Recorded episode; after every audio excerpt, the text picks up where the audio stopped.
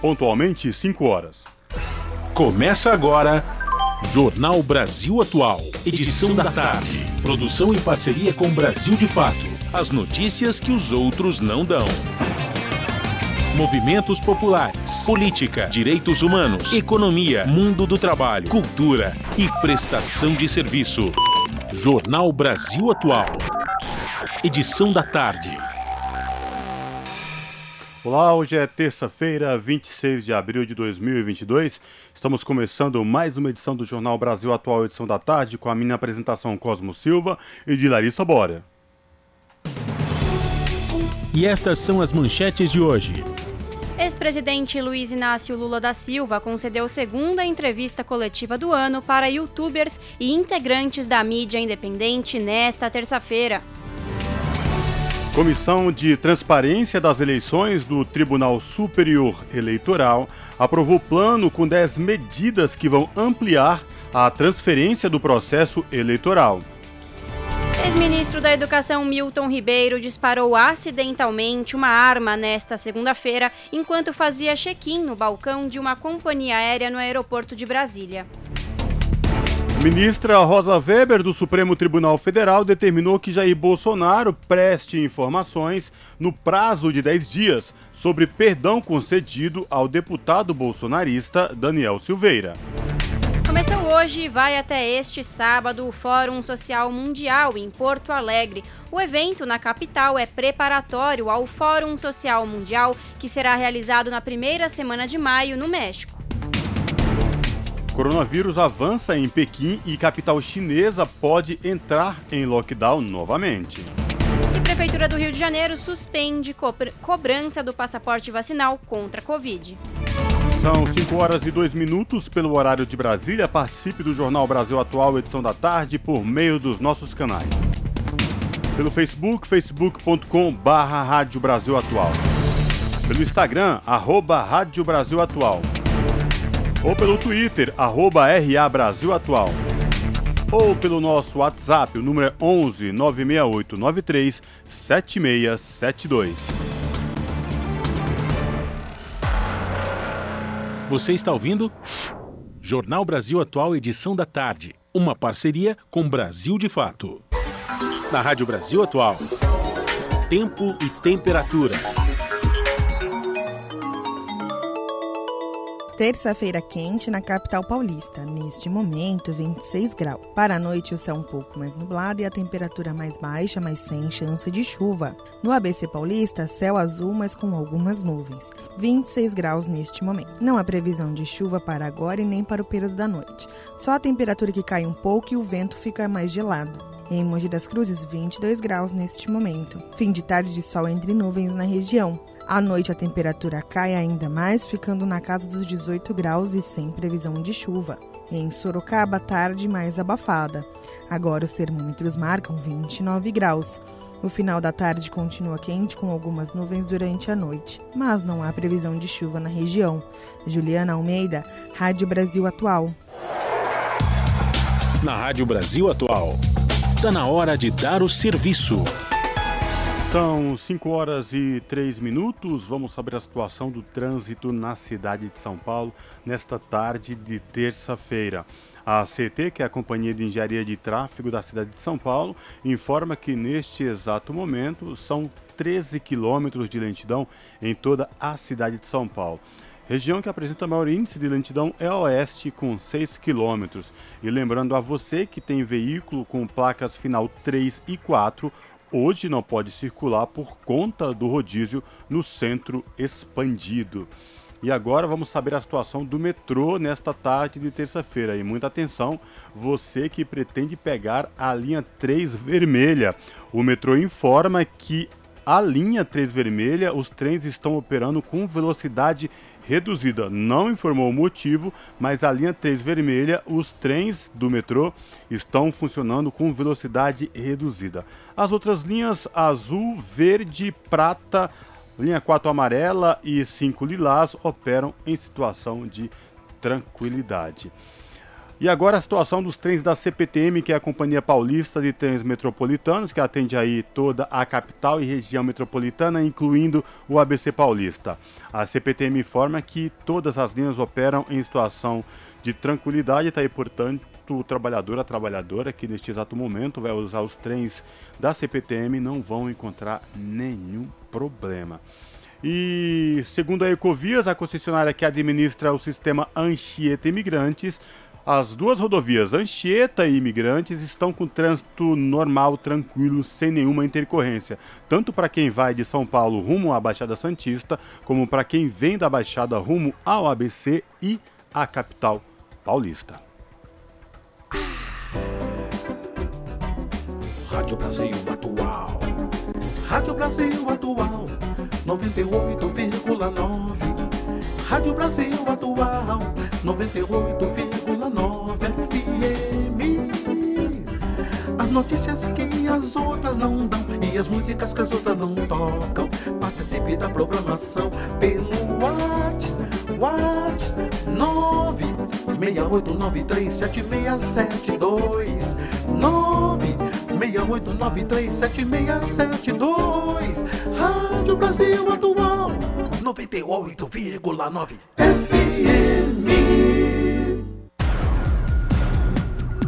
Jornal Brasil Atual. Edição da tarde. 5 horas 6 minutos. Ex-ministro da Educação Milton Ribeiro disparou acidentalmente uma arma nesta segunda-feira enquanto fazia check-in no balcão de uma companhia aérea no aeroporto de Brasília. O caso ocorreu no balcão da Latam e uma funcionária foi atingida por estilhaços, sem gravidade. O ex-ministro foi levado para a Superintendência da Polícia Federal, onde prestou depoimento. Ele embarcaria para São Paulo às 7h50 da noite. É, ele disse à PF que havia feito o despacho da arma pela internet e, quando chegou ao balcão da companhia aérea, ao pegar a arma para separá-la do carregador, houve o disparo. Ainda segundo a Polícia Federal, Milton Ribeiro afirmou que, para não expor a arma, ele tentou descarregá-la dentro da pasta. São 5 horas e 7 minutos. E em entrevista coletiva a veículos independentes e youtubers nesta terça-feira, o ex-presidente Lula cita a antiga política de valorização do salário mínimo. Dados do IBGE apontam que grupo formado por evangélicos, em sua maioria negros e mulheres, foi um dos mais beneficiados pela política do governo petista. As informações com Daniel Lamir, do Brasil de Fato. Segundo Lula, os evangélicos nunca foram tão respeitados nesse país como no seu governo. Em coletiva de imprensa nesta terça-feira, ele afirmou que durante seu mandato como presidente do Brasil, o evangélico era ouvido. Tá, nós temos que conversar com o povo, o homem e a mulher evangélica. Sabe, discutir com eles o problema do Brasil, a situação, como é que eles estão vivendo. E aí eu tenho convicção de que os evangélicos nunca foram tão respeitados nesse país como no tempo que eu fui presidente da República. Nunca foram tão respeitados. Pode pegar o cara que menos gosta de mim, ele vai dizer: no tempo do Lula, o povo evangélico comia mais, ganhava mais, a declaração do petista pode ser observada por indicadores: o perfil socioeconômico da população evangélica e o aumento real do salário mínimo, ou seja, acima da inflação durante os governos petistas. Segundo pesquisa do Instituto Datafolha, divulgada em janeiro de 2020, 48% dos evangélicos ganharam até dois salários mínimos e 21% de dois a três. Em 2014, o segundo ano do governo Lula, as centrais sindicais lançaram uma campanha de valorização do salário mínimo. Com isso, em maio de 2005, os valores passaram de 260 para 300 reais.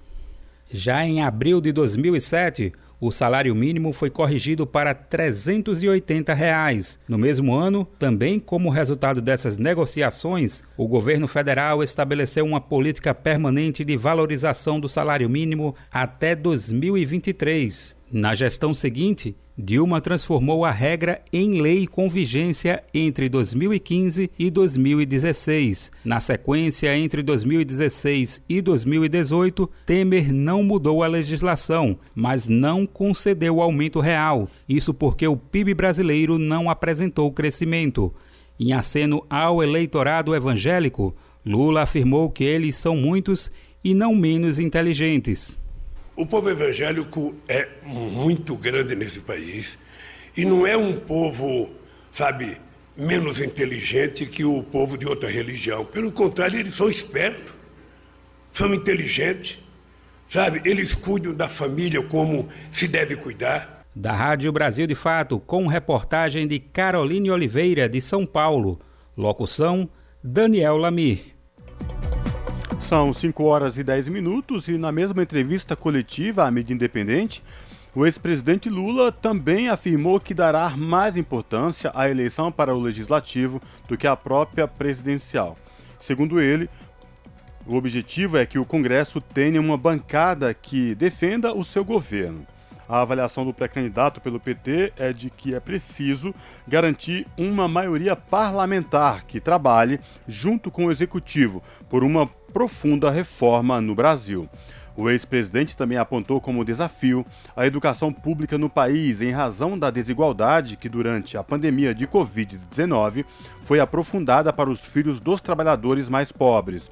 Lula ainda enfatizou a importância de construir harmonia entre os poderes e ressaltou a anormalidade da crise institucional entre o Supremo Tribunal Federal e o presidente Bolsonaro, a quem chamou de medíocre pela concessão do indulto a Daniel Silveira.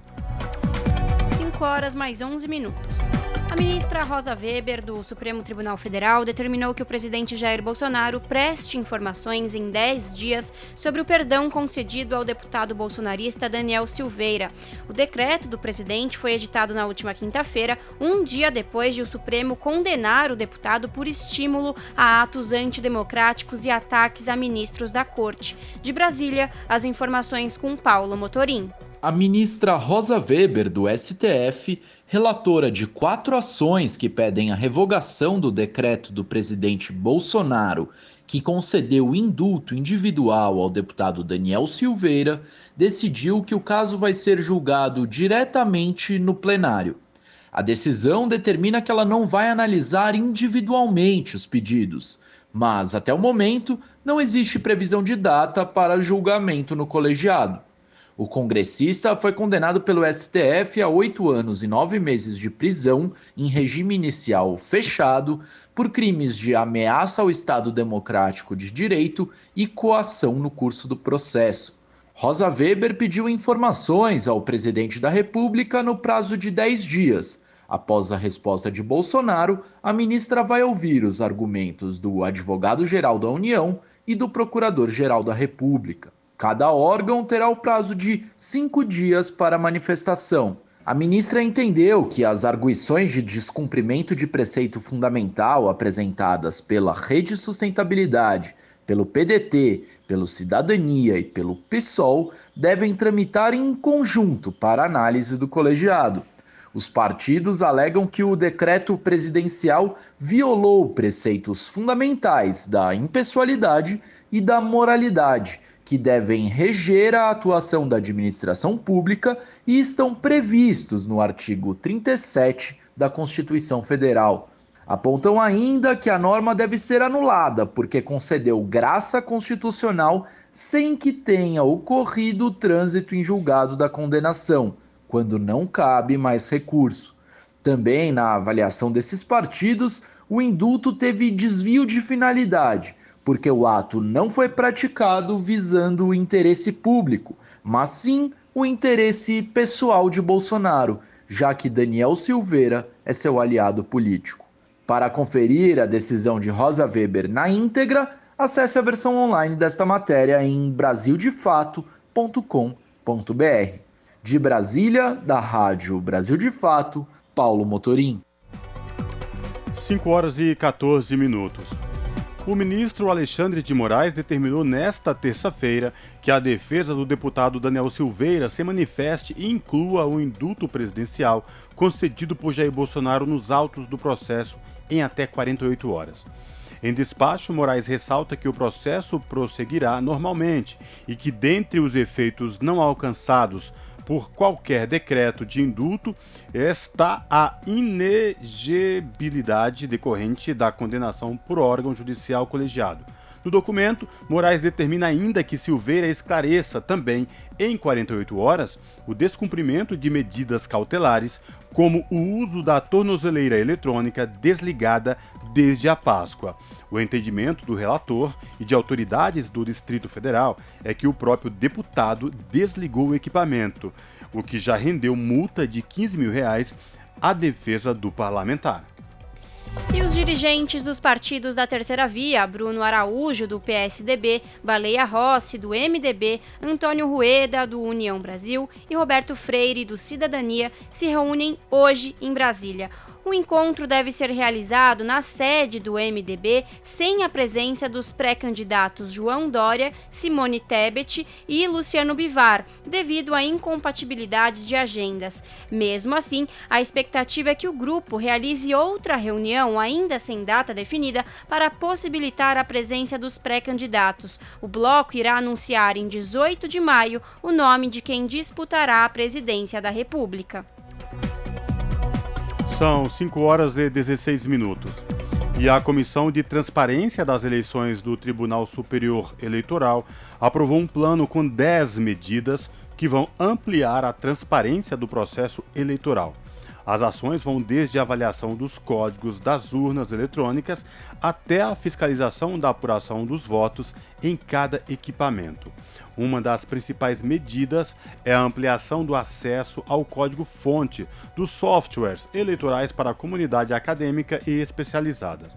O código-fonte é um conjunto de linhas de programação de um software com as instruções para que o sistema funcione.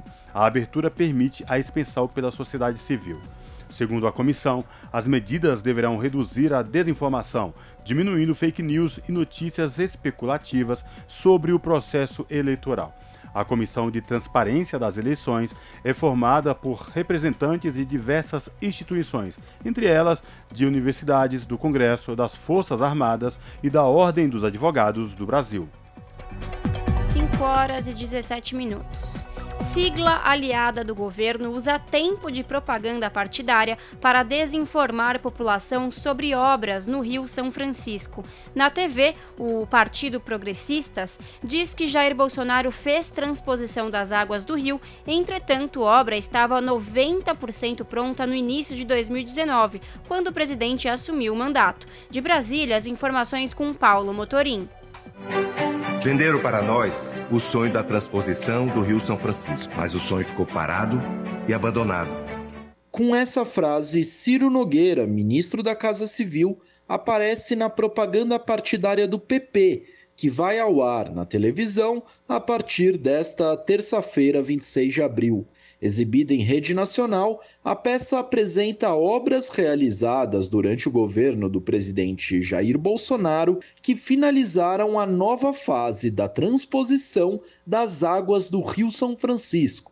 Na propaganda, Ciro afirmou que a obra foi apenas prometida por outros governos, mas que a conclusão ficou a cargo de Bolsonaro. O progressista sabe que entre sonhar e fazer tem muita diferença. Acreditamos no presidente Bolsonaro para fazer a obra. E hoje a água chegou onde nunca chegava. Trouxe vida e deixou o nosso sertão mais verde e forte. Porém, é falso que Bolsonaro tenha tido um papel relevante nas obras de transposição do Rio São Francisco, iniciada durante o governo do ex-presidente Lula. Segundo o Comprova, um projeto de checagem de fatos, quando Bolsonaro assumiu o poder, as obras já estavam mais de 90% concluídas. De acordo com outra iniciativa de checagem, o Estadão verifica, em novembro de 2016, três meses após Dilma deixar o poder, o eixo norte tinha 87,7% das obras físicas executadas e o eixo leste, 84,4%.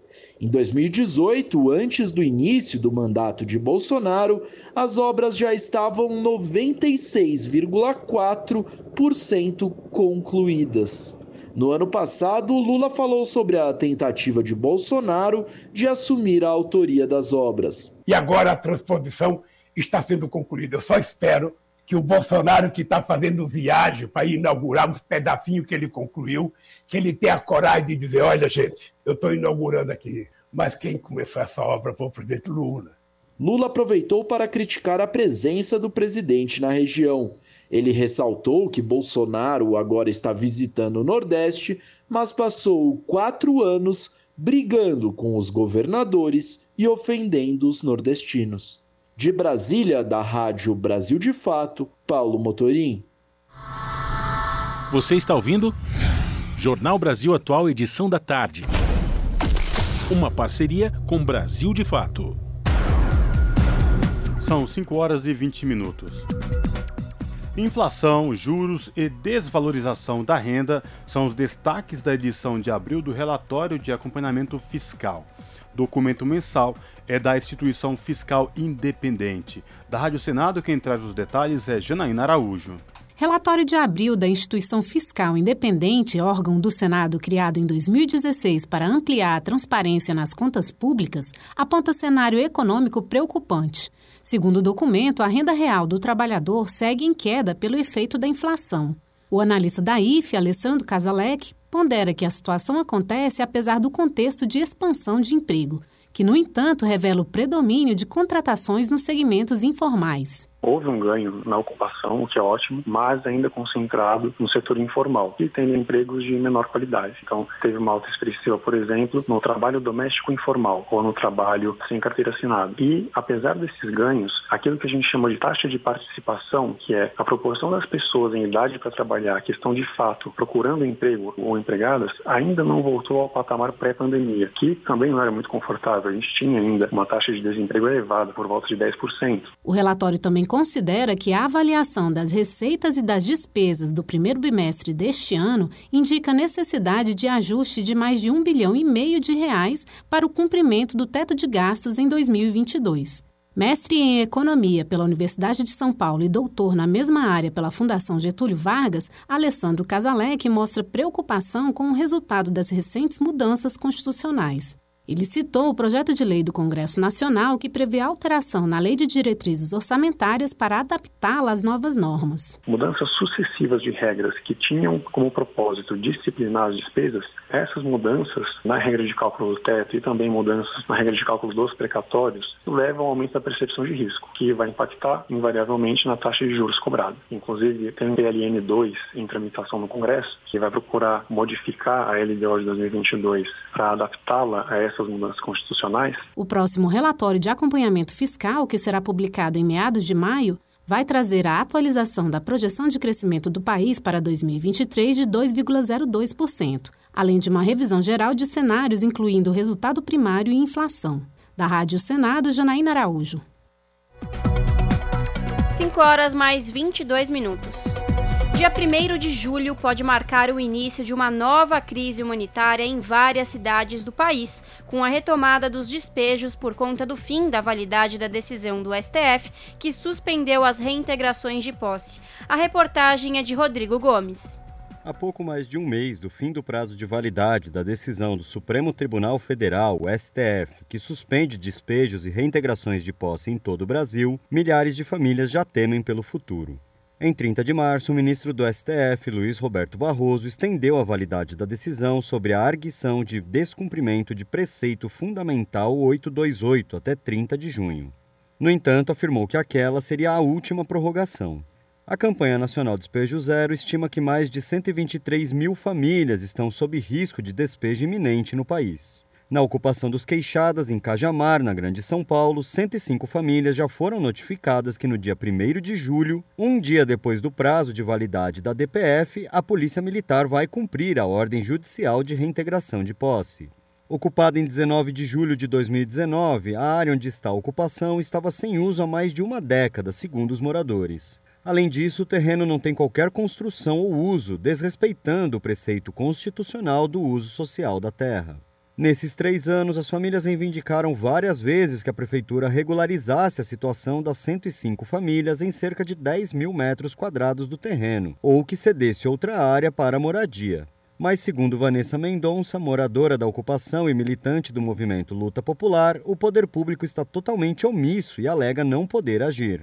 A gente fez um ato na prefeitura de Cajamar no ano passado, depois de dois anos e meio que a gente está na ocupação, que eles, depois do ato, né, que eles resolveram conversar com a gente, mas desde o começo sempre falam que eles não podem fazer nada, não pode desapropriar área porque é muito caro, não pode é, garantir uma outra área para as famílias porque a gente, porque a cidade não tem projeto habitacional, porque eles, estão criando um projeto ainda. Enfim, eles sempre dão uma desculpa de que eles não podem fazer exatamente nada, porque as, primeiro que lá é área está em área de litígio e que eles não vão se envolver e também não querem dar nenhuma alternativa para as famílias porque segundo eles não podem. Vanessa destaca que nenhuma família está na ocupação porque quer, mas por necessidade, já que os efeitos da pandemia de Covid-19 foram devastadores para a população de baixa renda. São 105 famílias que moram lá na ocupação hoje, uma grande parte chefiada por mulheres, mães solos.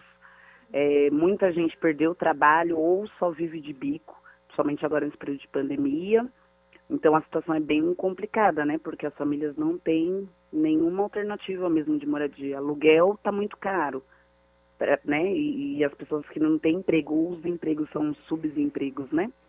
É, não conseguem bancar um aluguel, principalmente aqui na cidade de Cajamar, que é uma fortuna os aluguéis, né? Residenciais. Então a situação está bem complicada mesmo, né? As famílias não sabem o que vai acontecer após 30 de junho. O coordenador da Central de Movimentos Populares e membro da campanha nacional Despejo Zero, Raimundo Bonfim, aponta que, se nada for feito, cerca de 500 mil pessoas podem ser jogadas na rua a partir de 1 de julho.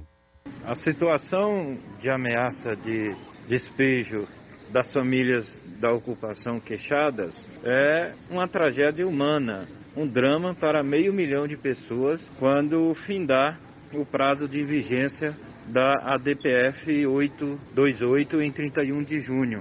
É, seguiremos a luta para impedir que essa situação atinja de uma forma desumana com meio milhão de pessoas que estão sofrendo nesse momento com desemprego, com a falta de renda, com a falta de perspectiva, com o aumento do aluguel e que estão nesse momento sobrevivendo em é, ocupações, seja urbanas, rurais. Os dados da campanha nacional Despejo Zero mostram uma relação clara entre o agravamento da pandemia e da crise econômica e o aumento dos despejos. Entre agosto de 2020 e outubro de 2021, o número de famílias ameaçadas de despejo aumentou 554%. O total de famílias despejadas no período subiu 269%, de pouco mais de 6 mil para 23.500. Em parte, isso se deveu ao desrespeito à decisão do STF por tribunais estaduais e regionais. Com o fim da validade da decisão do STF, seria necessária uma ampla política de reforma urbana, construção de moradias e regularização fundiária para evitar o desastre humanitário de milhares de pessoas sendo despejadas. Porém, hoje, nem o Congresso Nacional nem o governo de Jair Bolsonaro estão com o tema em pauta, deixando as famílias sem qualquer tipo de amparo. Rodrigo Gomes, Rádio Brasil Atual e TVT. Custo de vida, emprego e desemprego, cesta básica, tarifas públicas, salário mínimo. Agora, na Brasil Atual, a análise do DIEESE.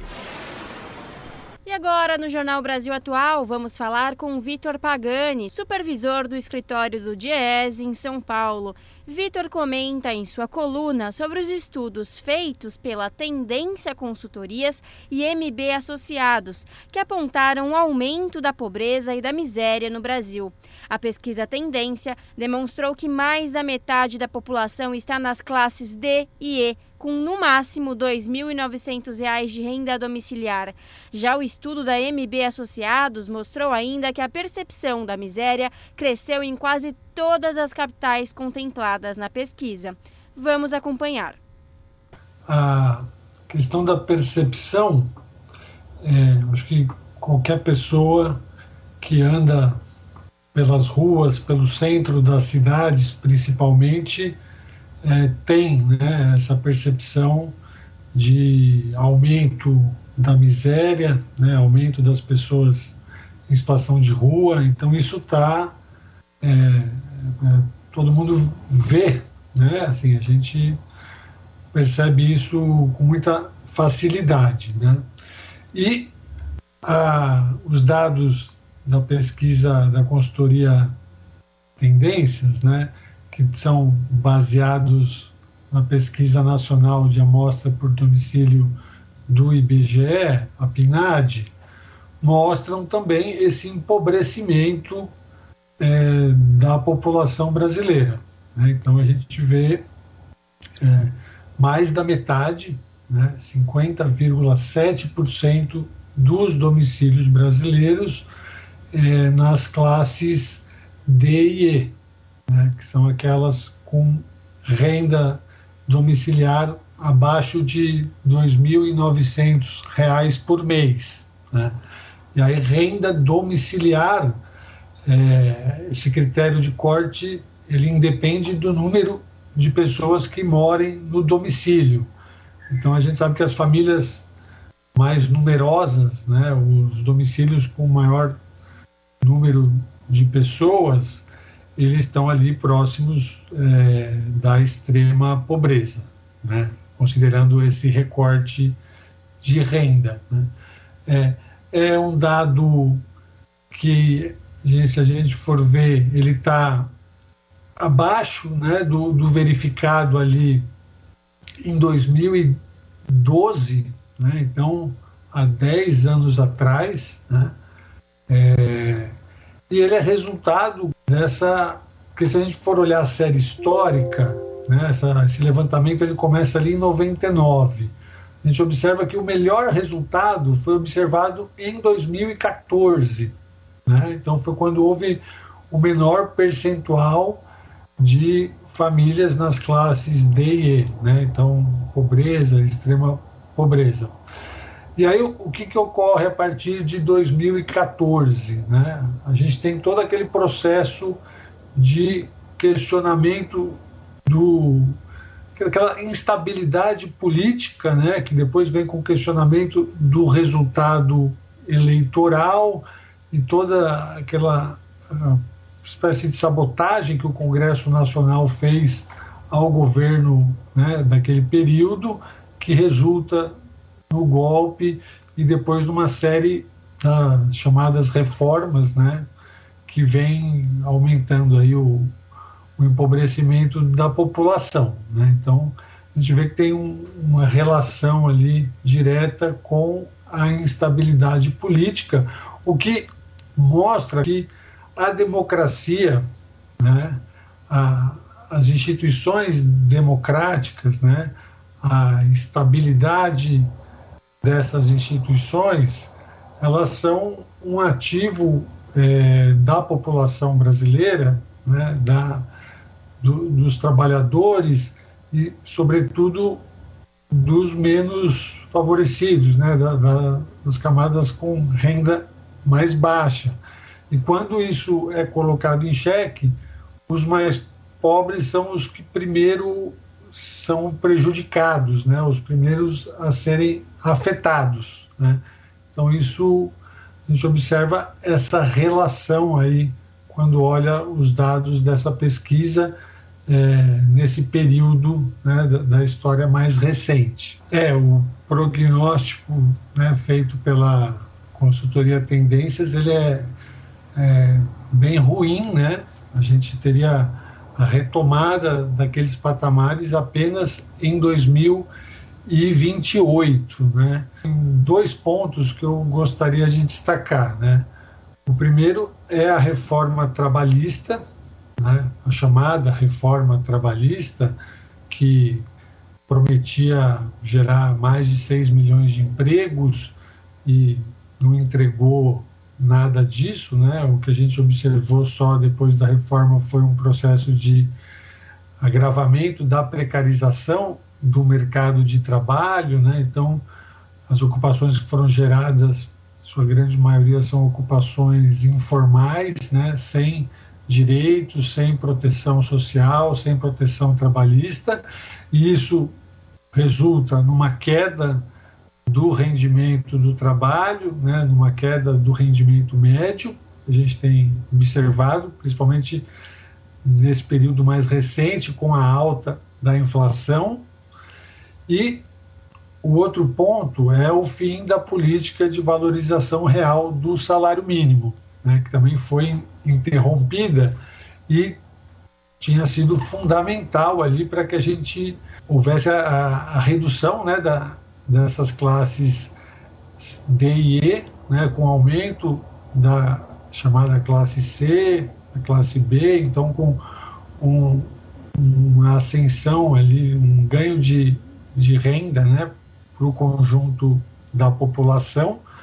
E isso impacta é, diretamente, porque quando a gente olha é, da onde vem a renda né, dessas classes D e E, a gente observa ali que é, a maior parte vem do trabalho, né? então é a renda oriunda do trabalho.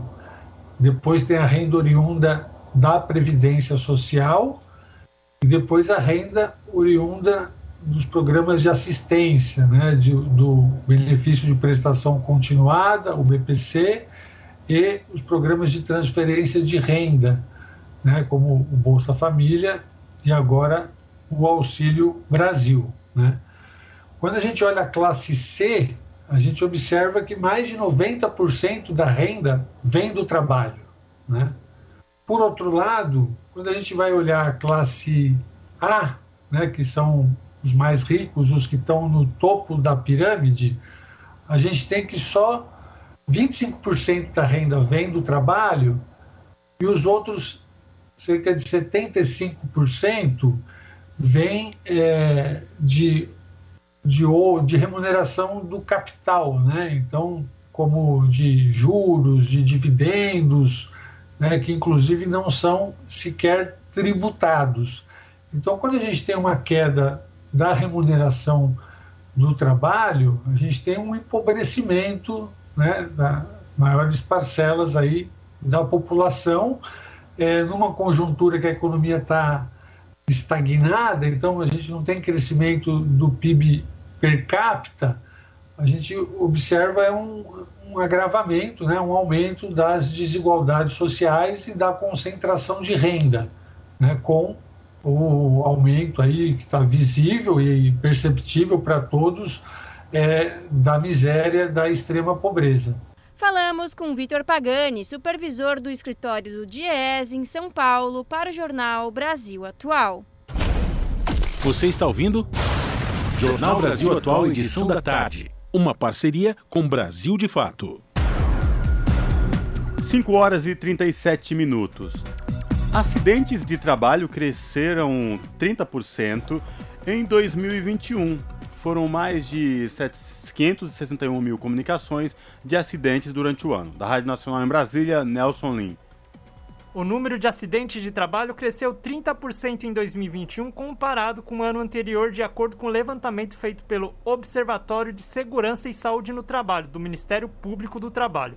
Foram mais de 561 mil comunicações de acidentes de trabalho somente em 2021, contra 446 mil no ano anterior. O estado de São Paulo contribuiu com quase um terço das notificações no país, 30%. Parte desse crescimento pode ser explicado pela pandemia, pois o número de comunicações de acidentes no setor hospitalar aumentou 11% comparando os biênios 2018-2019 com 2020 e 2021.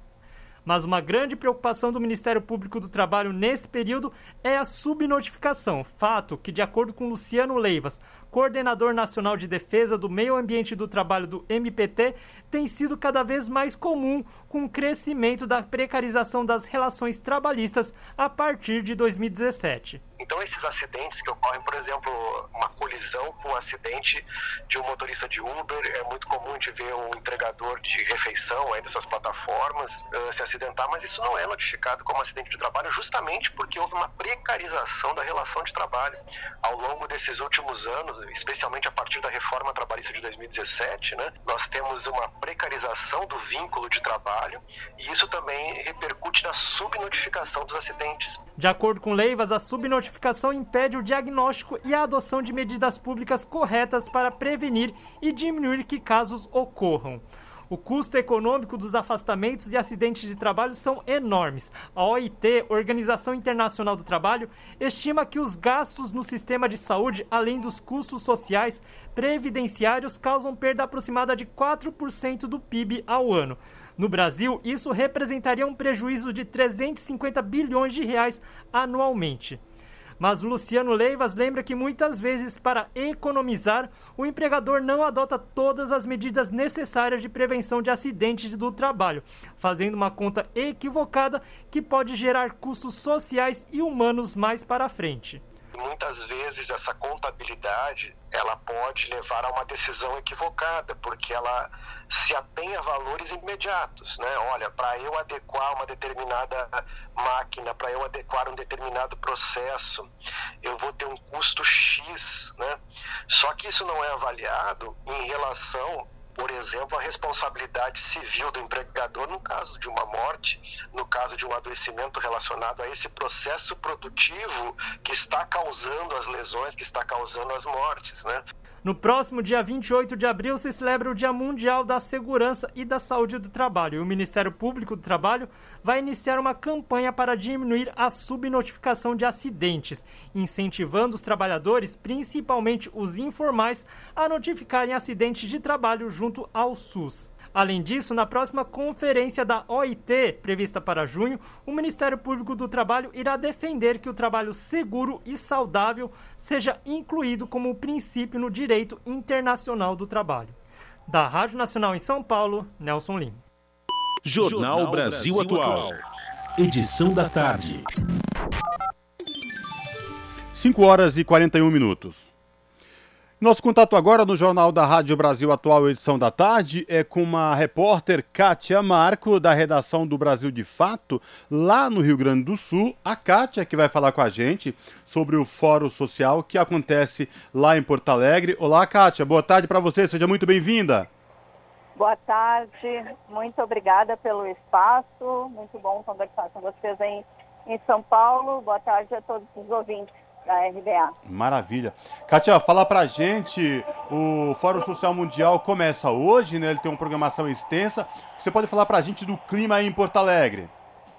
Então, eu estou direto aqui no centro da cidade, em Porto Alegre, no famoso Largo Glênio Pérez, onde já estão concentrados, hein? iniciou a concentração para a marcha de abertura do Fórum Social das Resistências, e o Fórum Social Mundial Justiça e Democracia, que acontecem simultaneamente aqui na capital até sábado, né, com muitas atividades durante todos os dias, uh, todos os períodos, manhã, tarde, noite.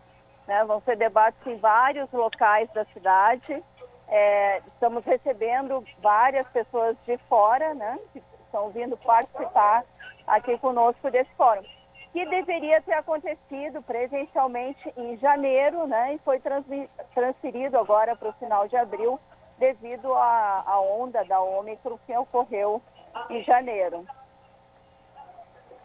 Kátia, boa tarde. Quem está falando é Larissa.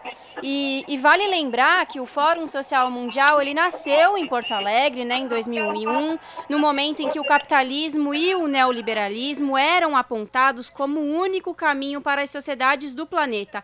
Agora, 21 anos depois, o slogan é contra a desigualdade, né, Kátia? Quais são as principais propostas que foram aí trazidas nesse, nesse começo do Fórum Mundial? Com certeza, Larissa. Porto Alegre viveu uma grande efervescência aí no início dos anos 2000, né? Com a realização do Fórum Social Mundial. Até lembrando aqui que a, a, a maior marcha que nós tivemos de abertura foi no Fórum Social de 2003, que reuniu mais de 100 mil pessoas. Né? Então, foram anos de forte debate político, que a questão da igualdade, da justiça social, é, a questão do orçamento participativo, que também nasceu em Porto Alegre, né? a necessidade de lutarmos por uma democracia real, que vá além da, da democracia representativa, é, todos esses debates que hoje estão mais fortemente na sociedade, né, da questão do racismo, da homofobia, da, do feminismo, enfim, o, o Fórum Social Mundial foi um, um decantador de muitas dessas pautas, né, e movimentou com certeza a nossa cena política, não só aqui na capital, como em todo o país e no mundo. Né? Tanto que esses fóruns que nós estamos realizando agora, aqui em Porto Alegre, eles são preparatórios ao Fórum Social Mundial, que acontece no México de 1 a, a 6 de maio. Né? Então, as propostas que vão ser tiradas aqui, os debates que são, vão ser feitos aqui nas assembleias de convergência, que são como chamamos os debates realizados no Fórum Social das Resistências, serão levados né, por diversos movimentos que também vão estar participando do Fórum Social no México agora no início de maio.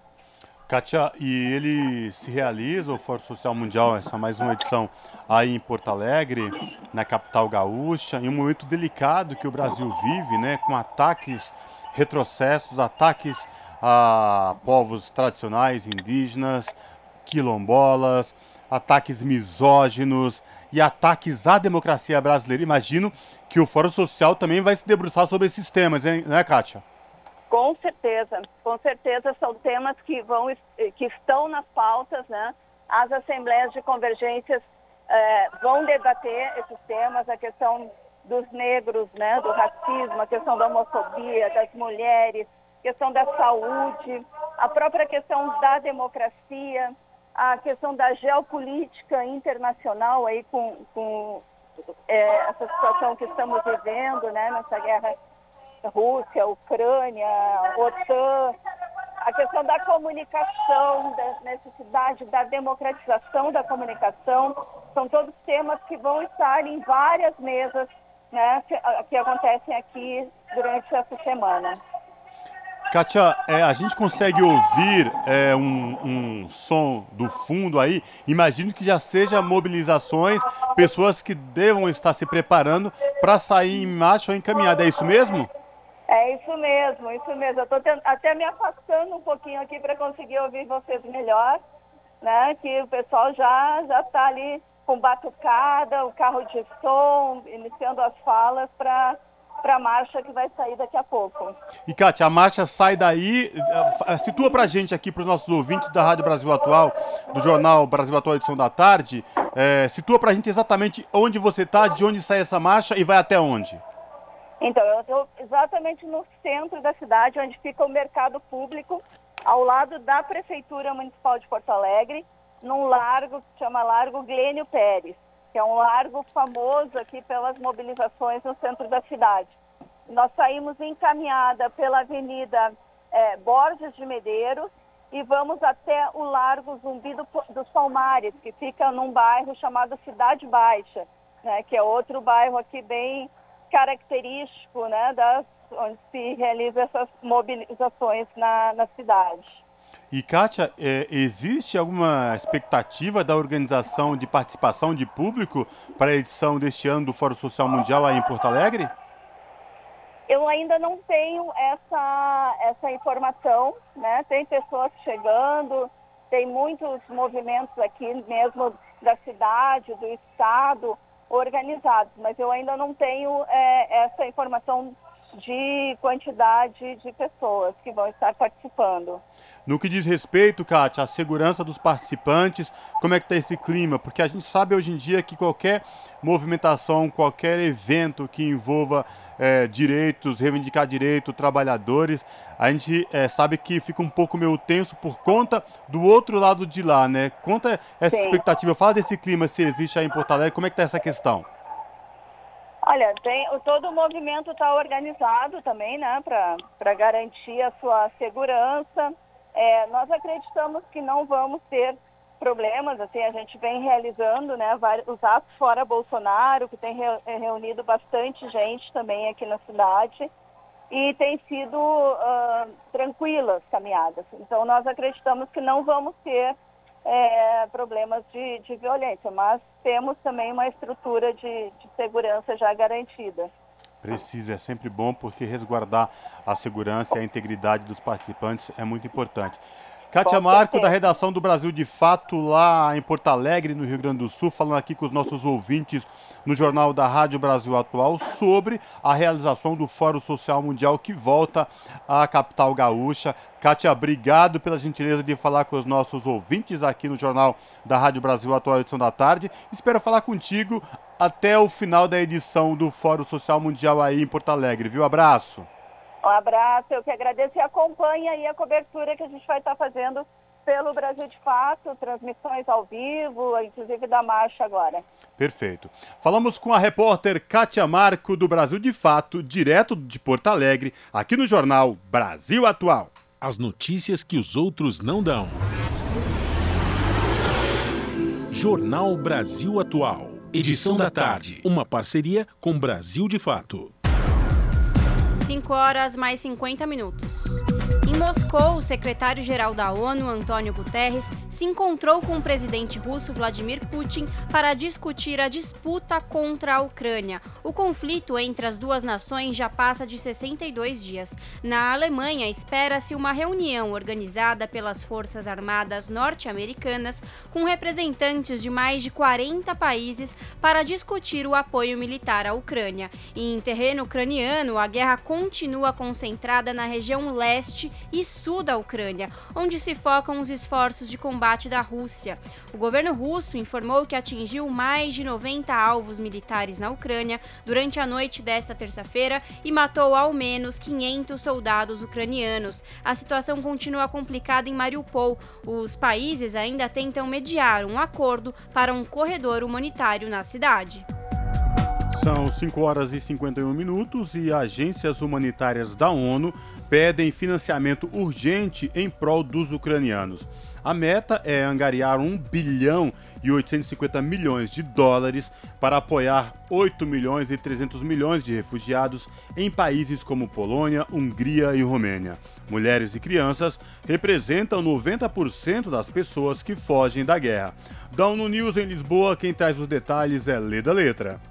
A Agência da ONU para Refugiados, Acnur, e parceiros humanitários estão renovando o apelo em apoio aos refugiados da Ucrânia e às comunidades hospedeiras. Nesta terça-feira, em Genebra, a porta-voz do Acnur, Shabia Mantu, explicou que a meta é ajudar 8 milhões e 300 mil ucranianos que fugiram do país desde o início da guerra, sendo que 90% são mulheres e crianças. UNHCR partners are seeking 1.85 billion US dollars. Shabia Mansour afirmou que a Acnur e parceiros estão buscando 1 bilhão 850 milhões de dólares, verba que será utilizada no apoio aos civis da Ucrânia que estão agora abrigados em países vizinhos, como Polônia, Moldávia, Romênia, Hungria e Eslováquia.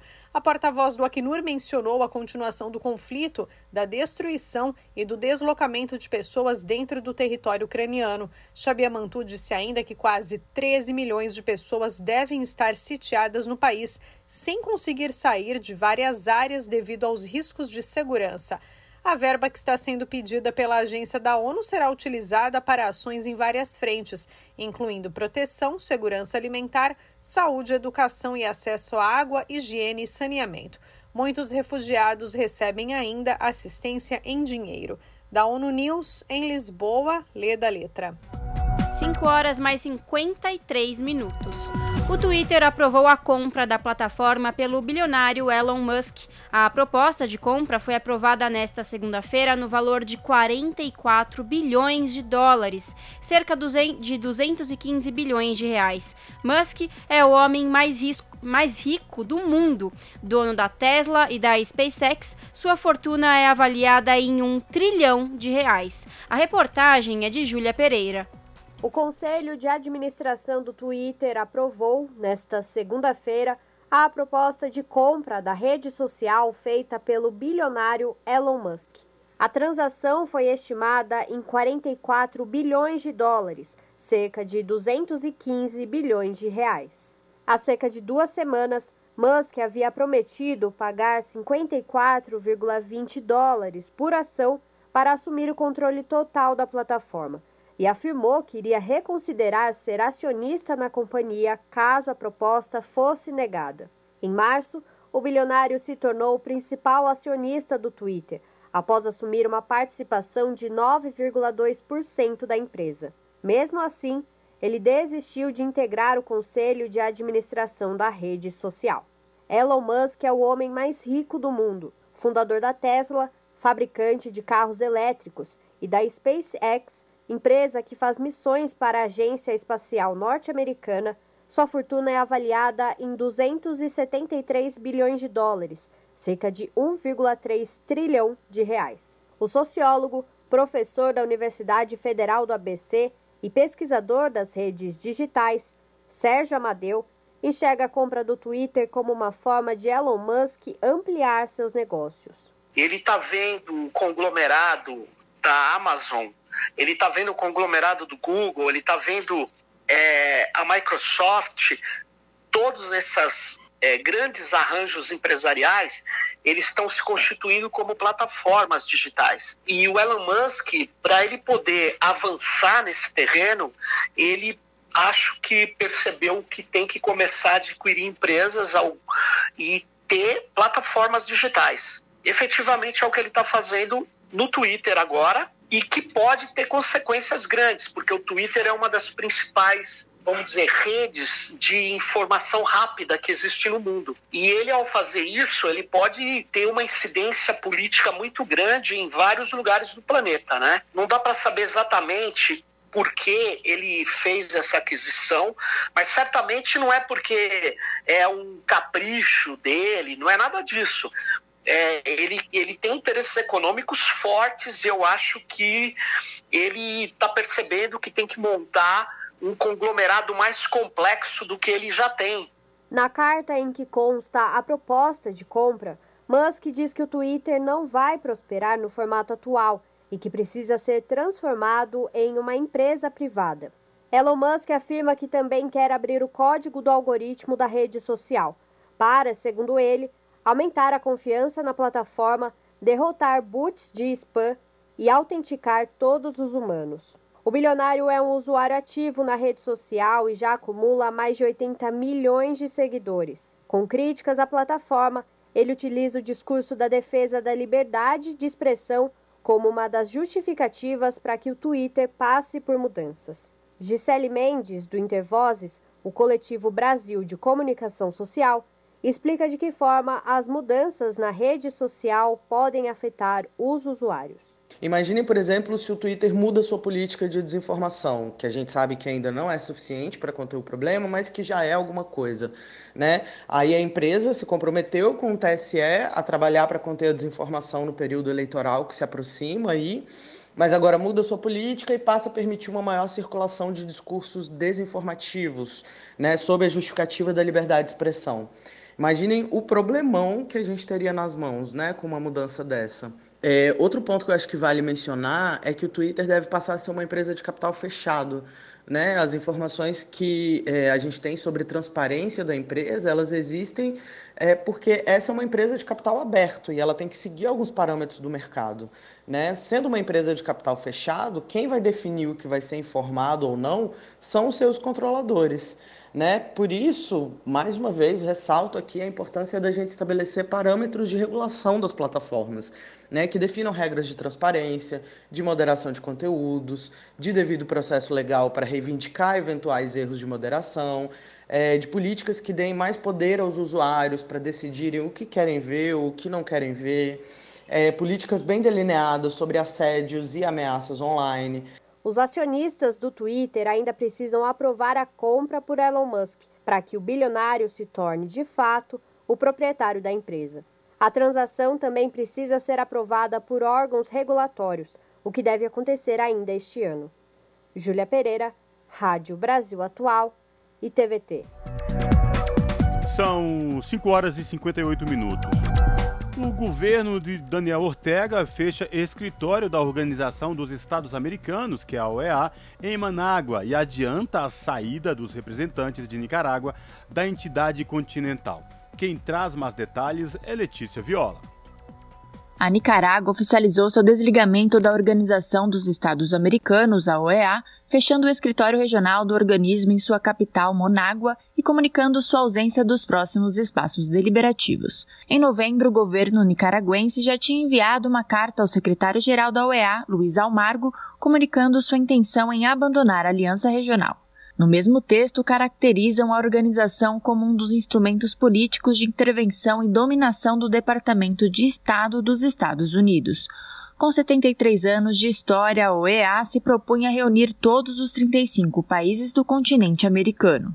Vários países da América Latina denunciam a relação do organismo com golpes de Estado, como na Bolívia em 2019, ou em outras atividades desestabilizadoras, como o reconhecimento do autoproclamado presidente Juan Guaidó na Venezuela. Em novembro do ano passado, a organização não reconheceu a legitimidade da vitória eleitoral de Daniel Ortega para seu quinto mandato como presidente, com 75,8% da votação. Dessa forma, Nicarágua é o segundo país após a Venezuela se desligar voluntariamente da OEA.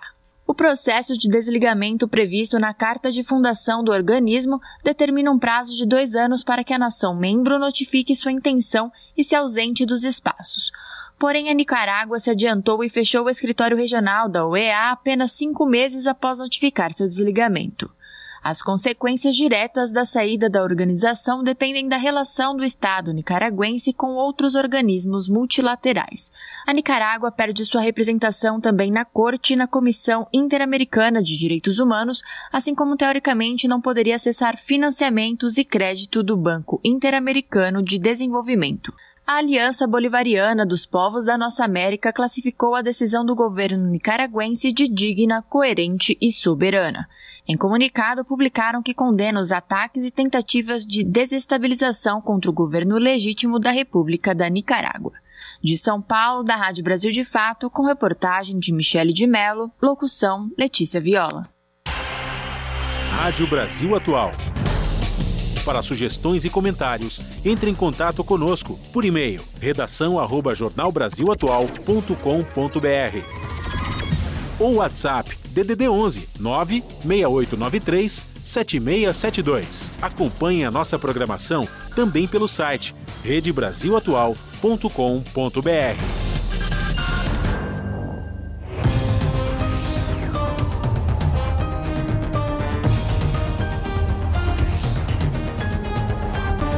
São 6 horas e 1 minutos e chegou o momento da redação do, do Jornal da Rádio Brasil Atual Edição da Tarde fazer a conexão, uma ponte com a redação do jornal, do seu jornal da TVT, que começa logo mais às 7 horas da noite, com a apresentadora Ana Flávia Quitério, que traz os destaques de logo mais. Olá, Ana Flávia, quais destaques do seu jornal você traz para os nossos ouvintes aqui do Jornal da Rádio Brasil Atual Edição da Tarde? Olá, Lares e Cosmo, uma excelente noite a vocês e a todos os ouvintes da Rádio Brasil Atual. E vamos aos destaques da edição desta terça aqui no seu jornal. E a boiada da Terra Plana continua passando sobre as normas que protegem o meio ambiente no Brasil. Desta vez, uma nova portaria federal limita o trabalho do órgão que analisa os licenciamentos ambientais, o ICMBio, e dificulta a fiscalização feita pelos servidores públicos para você que está em casa entender, diferente de outras portarias assinadas sempre pela presidência do ICMBio, essa carrega a assinatura da Advocacia Geral da União, representada pelo procurador Dilermando Gomes de Alencar. E com uma estranheza a mais. Antes da publicação, não houve nenhuma consulta ao Instituto de Conservação sobre as mudanças. Vamos falar também sobre transportes. Pois é, transporte Trabalhadores do transporte de ônibus de Osasco, na Grande São Paulo, lutam contra a retirada das catracas dos veículos, além do desemprego de cobradores e da sobrecarga de trabalho dos motoristas. O serviço ao usuário vai piorar. Né? A gente sabe que quando, uma vez que as empresas de transporte retiram as catracas, não se tem mais o serviço dos cobradores e logo o motorista tem que fazer dupla função, além de dirigir, também prestar atenção no momento em que ele recebe o dinheiro, dá troco, enfim. E aí o usuário também acaba pagando o pato. E para finalizar, em comunidades pobres a mobilização é grande para regularizar ou tirar o título de eleitor. E você aí de casa, já está? Já verificou se o seu título está em dia, tudo certo? Pois bem, o prazo vence dia 4 de maio e muita gente está regularizando a situação porque sabe da importância de votar nas eleições deste ano. O TSE também iniciou nas redes sociais a campanha Semana do Jovem Eleitor, para incentivar os jovens a partir de 16 anos a tirarem o título. Também muitas pessoas estão ajudando nessa campanha, né? inclusive celebridades que também entraram na onda e o movimento deu certo. Né, Para vocês terem uma ideia, mais de 850 mil adolescentes de 15 a 18 anos já emitiram documento este ano. Bom, essas e outras reportagens completas vocês conferem pontualmente às 7 da noite comigo no seu jornal. Bom programa, Lares e Cosmo. Beijão grande para todo mundo. Eu aguardo vocês. Até lá. Jornal Brasil Atual, edição da tarde. Uma parceria com Brasil de Fato. 6 horas mais 4 minutos. Especialistas em direito ambiental avaliam que projeto de lei que autoriza a mineração por decreto presidencial é inconstitucional. Em tramitação na Câmara, texto libera exploração em terras indígenas e outras áreas protegidas em momentos de crise. Mais informações com Letícia Viola. O projeto de lei 571 de 2022, que transfere ao presidente da República o poder de autorizar a mineração em terras indígenas e outras áreas protegidas, é claramente inconstitucional. Essa é a avaliação de duas advogadas especialistas em direito ambiental ouvidas pelo Brasil de Fato. Em tramitação na Câmara, o texto prevê que projetos minerários de interesse nacional poderão ser liberados por decreto presidencial caso exista um contexto de crise global ou interna que prejudique o abastecimento.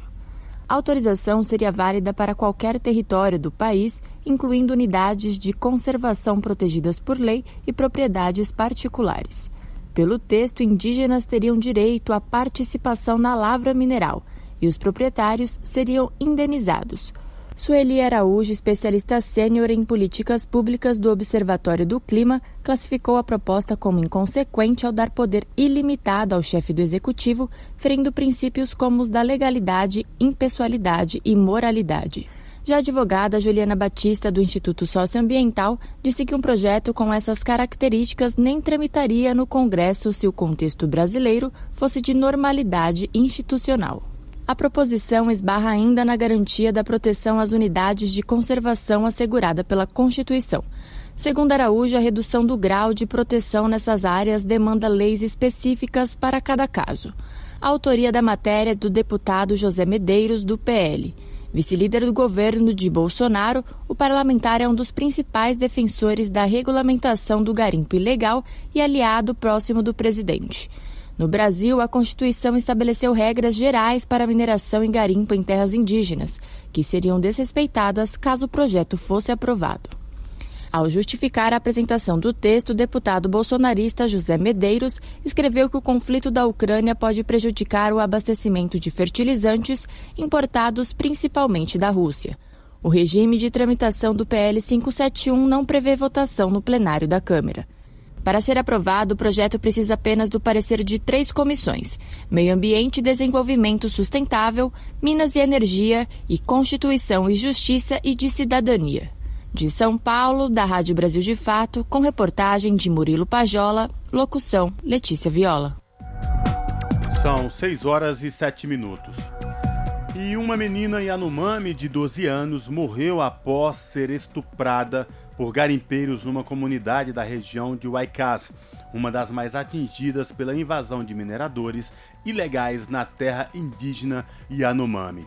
A informação foi divulgada na noite desta segunda-feira pelo presidente do Conselho Distrital de Saúde Indígena Yanomami, Júnior Ecurari, que também é uma das lideranças desse povo. Em um vídeo divulgado nas redes sociais, Ekurari afirma que, além da morte da menina, outra criança Yanomami, de cerca de 3 anos, desapareceu após cair no rio Urariqueira. Segundo os relatos, o crime aconteceu na comunidade Aracaçá. O líder indígena planeja ir até a região nesta terça-feira para buscar o corpo da vítima e encaminhá-lo para autópsia no Instituto Médico Legal, em Boa Vista. 6 horas mais 8 minutos. Fórum de Povos Indígenas na ONU promove direitos humanos e autonomia. Evento aberto na segunda-feira tem duração de duas semanas e reúne indígenas de diversas partes do mundo. Representantes afirmam que preservação da cultura é fundamental para a proteção ambiental e legado. Da ONU News em Nova York, Mayra Lopes. O Fórum Permanente sobre Questões Indígenas começou nesta segunda-feira. O evento acontece entre 25 de abril e 6 de maio, na sede das Nações Unidas em Nova York, em formato híbrido, com o tema Povos Indígenas, Negócios, Autonomia e os Princípios de Direitos Humanos da Devida Diligência, incluindo consentimento livre, prévio e informado o Fórum busca aumentar a conscientização e promover a integração e coordenação das atividades relacionadas às questões indígenas com o sistema ONU.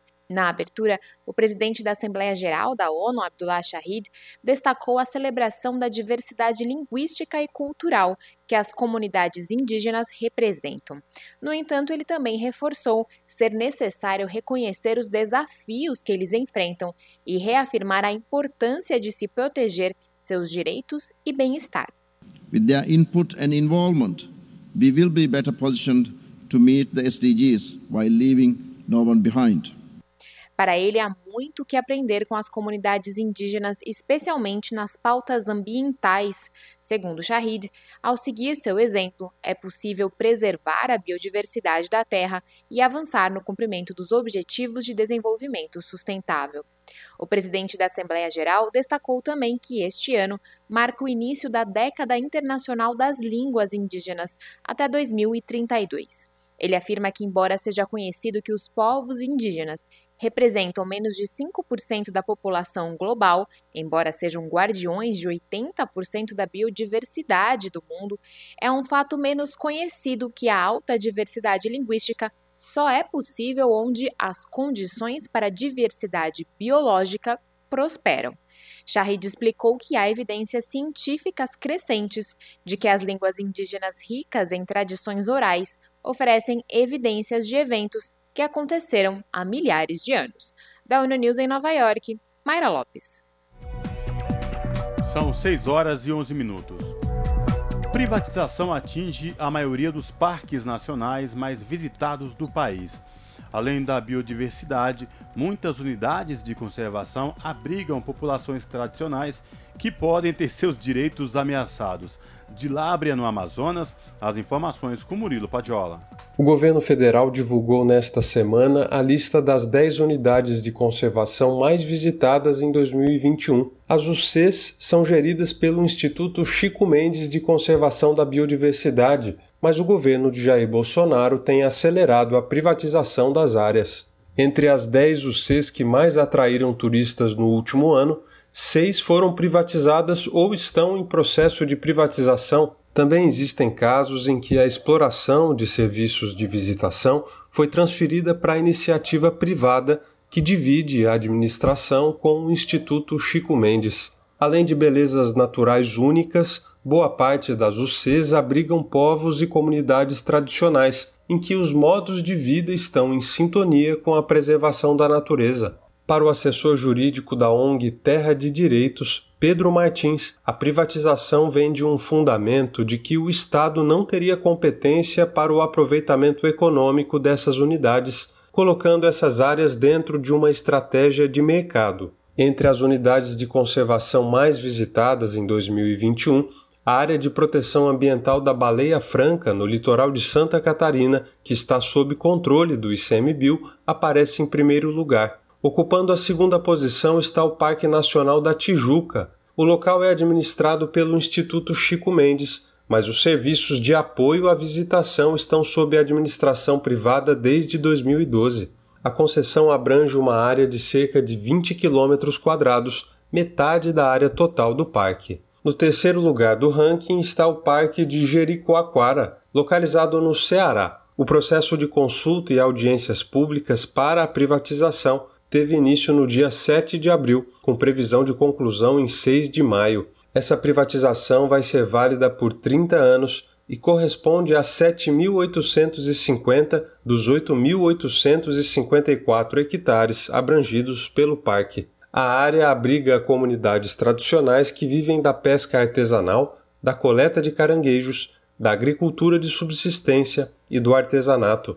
Outras regiões também estão na esteira das privatizações que avançam sob o governo Bolsonaro, entre elas o Parque Nacional da Serra da Bocaina e Fernando de Noronha. De Lábrea, no Amazonas, da Rádio Brasil de Fato, Murilo Pajola. 6 horas mais 14 minutos. A Comissão de Direitos Humanos ouviu debatedores contrários ao projeto que flexibiliza o registro de agrotóxicos. Os especialistas afirmaram que a proposta em análise no Senado libera produtos prejudiciais à saúde e ao meio ambiente. Confira mais detalhes na reportagem de Roberto Fragoso. Já aprovada pelos deputados, o projeto centraliza a aprovação e a fiscalização dos agrotóxicos no Ministério da Agricultura. Além disso, acelera a liberação dos produtos, fixando um prazo para a análise e concedendo um registro temporário no caso de descumprimento do tempo. O registro temporário será concedido para substâncias autorizadas por pelo menos três países que integram a Organização para a Cooperação e Desenvolvimento Econômico. Esse ponto foi duramente criticado pela advogada Nayara Bittencourt, pois 81% dos agrotóxicos permitidos no Brasil são proibidos na OCDE. Um agrotóxico que seja autorizado em três países da OCDE, que é um órgão econômico, reforce, não é um órgão de saúde, não é um órgão órgão ambiental, se teria essa autorização se ele fosse autorizado nesses três países. Ou seja, se tem dois pesos e duas medidas. Para autorização se rege em relação aos países da OCDE, mas para o banimento ou a proibição de produtos autorizados, o mesmo critério não é utilizado. O presidente da Comissão de Direitos Humanos, Humberto Costa, do PT de Pernambuco, lembrou que o uso de agrotóxicos banidos pode até prejudicar as vendas de produtos agrícolas brasileiros no exterior. O Brasil é um país hoje que tem sido um espaço de ampla liberalização para a utilização de agrotóxicos, inclusive de agrotóxicos que estão proibidos em outros países. Esse tipo de ação pode terminar se voltando contra o próprio agronegócio, contra a produção de alimentos no Brasil, que tem tudo para ser, em grande parte, orgânica e atender aos interesses da nossa população. A representante da Fiocruz, Aline Gorgel, diz que a proposta pode liberar produtos prejudiciais à saúde humana e ao meio ambiente. Um dos principais pontos críticos desse projeto de lei é liberar no Brasil produtos que estejam associados ao surgimento de câncer, de mutações, né, danos ao material genético, problemas hormonais hormonais, reprodutivos e malformações fetais, diante de uma, um artifício que é essa determinação do risco aceitável. Porém, uma coisa que a gente precisa ter em mente muito claro que é impossível estabelecer níveis de dose que sejam considerados seguros quando a gente trata de determinados efeitos para a saúde. Outro ponto criticado foi a alteração da nomenclatura agrotóxicos para pesticidas e produtos de controle ambiental, o que, na opinião dos especialistas, suaviza o potencial nocivo dos produtos para passar uma imagem de desenvolvimento desenvolvimento sustentável. Da Rádio Senado, Roberto Fragoso. São 6 horas e 16 minutos. O Instituto Brasileiro do Meio Ambiente e dos Recursos Naturais Renováveis, o IBAMA, publicou editais para contratação temporária de brigadistas em alguns estados. Confira mais detalhes na reportagem de Sayonara Moreno. Diante da proximidade de um período extenso sem chuva em algumas regiões do país, o IBAMA, Instituto Brasileiro do Meio Ambiente e dos Recursos Naturais Renováveis, publicou editais para contratação temporária de brigadistas em alguns estados. São mais de mil vagas para atuar em incêndios florestais, muito comuns em período de seca, por meio do Preve Fogo.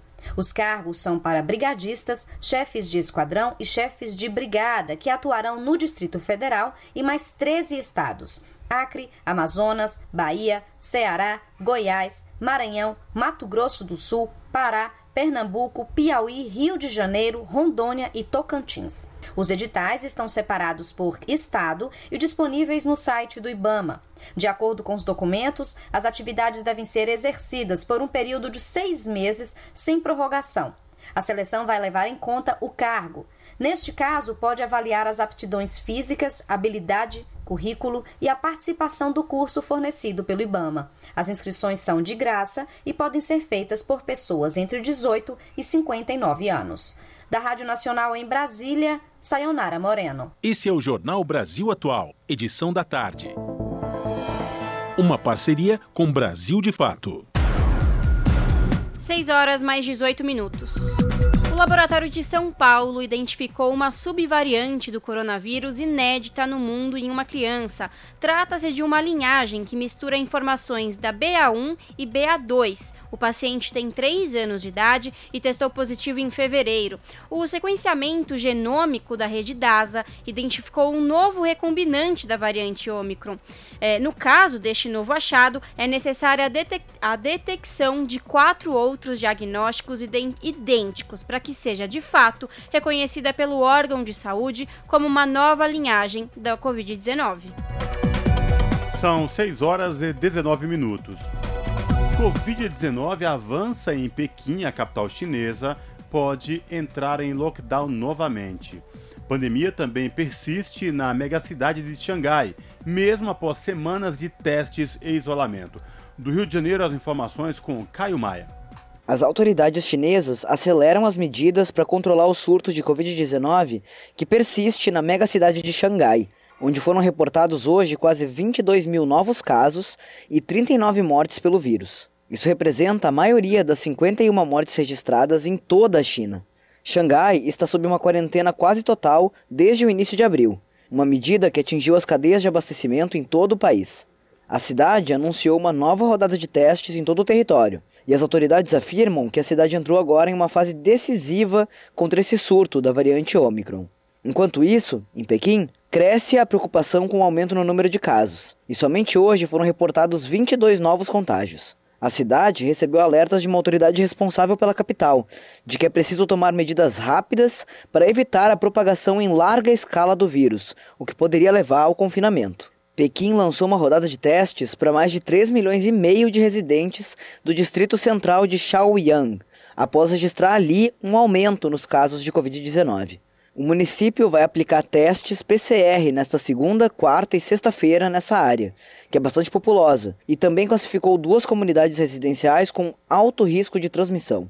Segundo Tian Wei, diretor do Comitê Municipal de Pequim do Partido Comunista Chinês, a epidemia deve ser enfrentada adequadamente para que a situação não se agrave. Nos últimos dias, Pequim relatou vários casos com múltiplas cadeias de transmissão, que representam um alto risco de novas infecções e de uma propagação assintomática do vírus que poderia levar a uma situação sombria. A cidade deve agir rapidamente e fazer todo o possível para lidar com a situação e não deixar nada por resolver. Devemos enfrentar adequadamente a epidemia e conter a propagação no menor tempo possível. O alerta na capital chinesa aumentou as compras de alimentos e necessidades básicas, e o governo ativou um mecanismo de emergência para garantir o abastecimento de alimentos para a população. Epidemiologistas e autoridades chinesas alertaram que, dependendo do número de casos que surjam a partir dos testes em massa desta semana, Pequim poderia reforçar suas medidas sanitárias e não descartam a possibilidade de aplicar um confinamento, como foi feito em Xangai. Do Rio de Janeiro, da Rádio Brasil de Fato, locução Caio Maia. Pois é, Cosmo, enquanto em Pequim pensam em fazer novamente lockdown, a Prefeitura do Rio suspende cobrança do passaporte vacinal contra a Covid. Mais detalhes com a repórter Cristiane Ribeiro.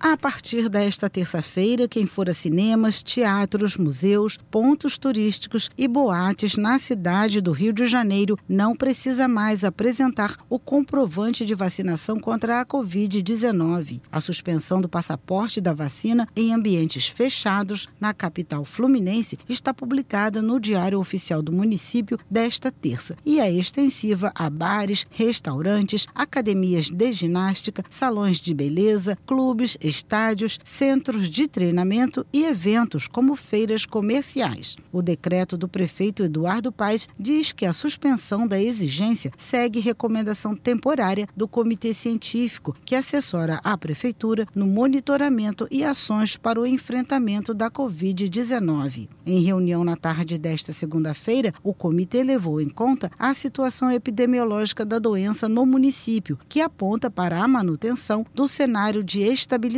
com queda do número de casos leves e graves e também de mortes. O comprovante de vacinação contra a Covid-19 foi instituído na cidade em 15 de setembro do ano passado para incentivar a imunização contra o coronavírus e, consequentemente, diminuir a transmissão da doença. A Secretaria Municipal de Saúde informou que a recomendação será avaliada na próxima reunião do comitê, marcada para 16 de maio. É que um decreto do prefeito Eduardo Paes, publicado em março deste ano, indicava que o passaporte da vacina seria exigido até que 70% da população tivesse recebido a segunda dose da vacina contra a Covid-19. Mas, segundo dados da prefeitura, esse percentual hoje está em 62,3%. Da Rádio Nacional no Rio de Janeiro, Cristiane Ribeiro. Rede Brasil Atual, Rádio Brasil Atual, TVT e Brasil de Fato em defesa do consumidor. Em iniciativa conjunta com o Instituto de Defesa do Consumidor, apresentam IDEC Responde, com Igor Marchetti, especialista em direito do consumidor. Quais são as regras para fazer a troca de produtos, seja porque ele não serviu ou porque apresentou um defeito? A respeito da troca de produtos, é importante afirmar que o Código de Defesa do Consumidor ele prevê a possibilidade de troca apenas no caso de defeito, vícios do produto. No caso de troca por tamanho, número, não há uma previsão do Código de Defesa do Consumidor nesse sentido. Entretanto, é, caso a loja se prontifique a ter uma política de troca, né, ela informe, inclusive, comercialize essa política de troca, forma que eles, caso o consumidor adquira um produto, pode trocar no prazo de 30 dias, 40 dias, ela passa a se vincular a essa política e isso é, vincula a oferta. Então, o consumidor pode, a partir de então, exigir forçosamente que seja cumprido o prazo estabelecido nessa política. Rede Brasil Atual, Rádio Brasil Atual, TVT e Brasil de Fato em defesa do consumidor. Em iniciativa conjunta com o Instituto de Defesa do Consumidor, apresentaram IDEC Responde.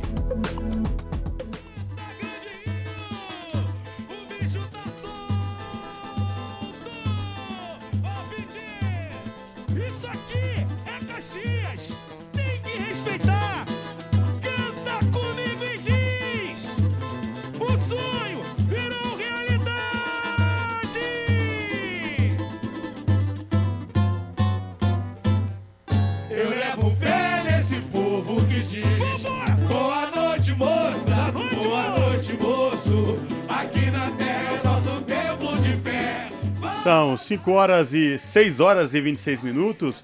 E a gente colocou esse samba enredo aí de carnaval porque o Rio de Janeiro tem uma campeã inédita em 2022. Depois de bater na trave em 2020, a escola de Duque de Caxias, na Baixada Fluminense, enfim conquistou o tão sonhado título com um desfile celebrado a Exu. Estamos falando da Grande Rio, que ganhou o carnaval lá no Rio de Janeiro, viu? Desmistificando o senso comum sobre uma das entidades mais adoradas das religiões de matrizes africana, a Grande Rio já ouviu os gritos de é campeão antes mesmo, Larissa, Fábio, de terminar de cruzar a Sapucaí no dia do seu desfile. A vitória foi consagrada na tarde desta terça-feira com 259 pontos 259,9 pontos, garantindo os nove quesitos aí na Grande Rio, viu? E aí a, a celebração foi total de vários artistas, celebridades que desfilam ao longo aí do Carnaval do Rio de Janeiro junto à Grande Rio, a Grande Rio que era tido aí, que é tida como a escola de samba dos artistas na cidade do Rio de Janeiro. Portanto, aí a Grande Rio foi a grande campeã do Carnaval do Rio de Janeiro. Na sequência, tivemos Beija-Flor de Nilópolis, que ficou em segundo, a Viradouro em terceiro, Vila Isabel em quarto, Portela em quinto, Salgueiro em sexto, Mangueira na sétima colocação, Mocidade Alegre de Padre Miguel na oitava colocação, Unidos da Tijuca em nono, Imperatriz Leopoldinense em décimo, Paraíso do Tuiuti em 11 e a São Clemente, vejam só, a São Clemente que fez homenagem ao humorista Paulo Gustavo, infelizmente foi rebaixada. Portanto aí, Grande Rio campeão do Carnaval do Rio de Janeiro.